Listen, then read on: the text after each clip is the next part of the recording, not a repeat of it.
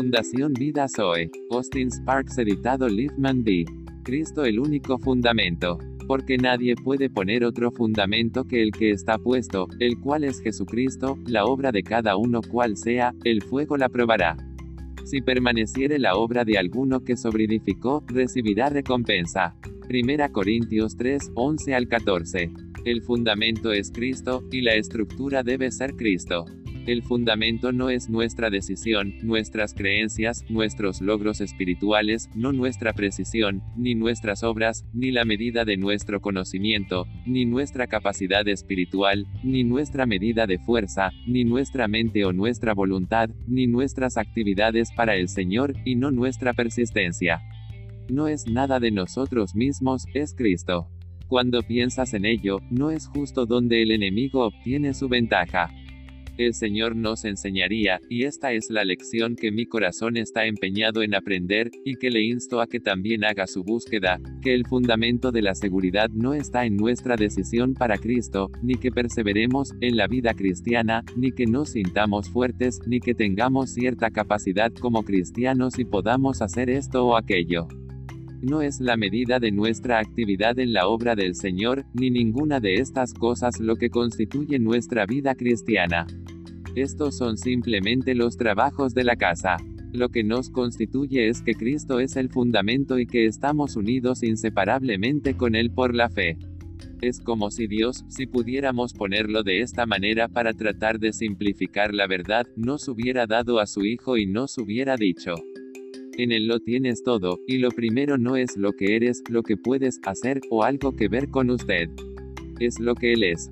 Si solo frente a todo lo que puede ver de una multitud de contradicciones en su propia vida en debilidades e imperfecciones y falta de logros, creerá persistentemente en él como teniendo en sí mismo para llevarlo hasta el final.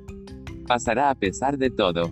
Comenzamos a hacer un balance de nosotros mismos, medirnos y decir, no soy esto, no soy eso y no soy otra cosa, o bien, yo soy esto, y yo soy eso, y todo esto va en mi contra. Nada de todo esto es al punto en absoluto. La totalidad de cada requisito divino en nosotros está en Cristo. El último golpe de nuestra santificación y glorificación se termina ahora en Cristo, y por la fe tenemos que recibir el final de nuestra salvación. La única manera en que nos relacionamos con el asunto es mediante la fe. Por supuesto, la fe siempre se demuestra en la obediencia. Tal vez alguien dirá, simplemente estás ignorando y descartando nuestra responsabilidad por completo. No estamos haciendo nada por el estilo. Estamos diciendo que nuestra responsabilidad es la fe, y la fe se desarrolla en obediencia. Pero nunca pensemos que es nuestra fe o nuestra obediencia lo que nos salva. Es Cristo quien salva, Cristo quien es la salvación, y no hay nada más dinámico para una vida de consagración que ver lo que Cristo es para nosotros. La dinámica de la consagración no está en luchar por ser algo, está en verlo. Quizás ninguno de nosotros se haya dado cuenta de que el Espíritu Santo nunca coopera con nuestra lucha. El Espíritu Santo nunca viene y nos ayuda en nuestros esfuerzos por ser buenos. ¿No has probado eso? El Espíritu Santo nunca viene y nos presta su ayuda para resolver nuestros problemas concernientes a nosotros mismos mientras nos detenemos en nuestros propios problemas.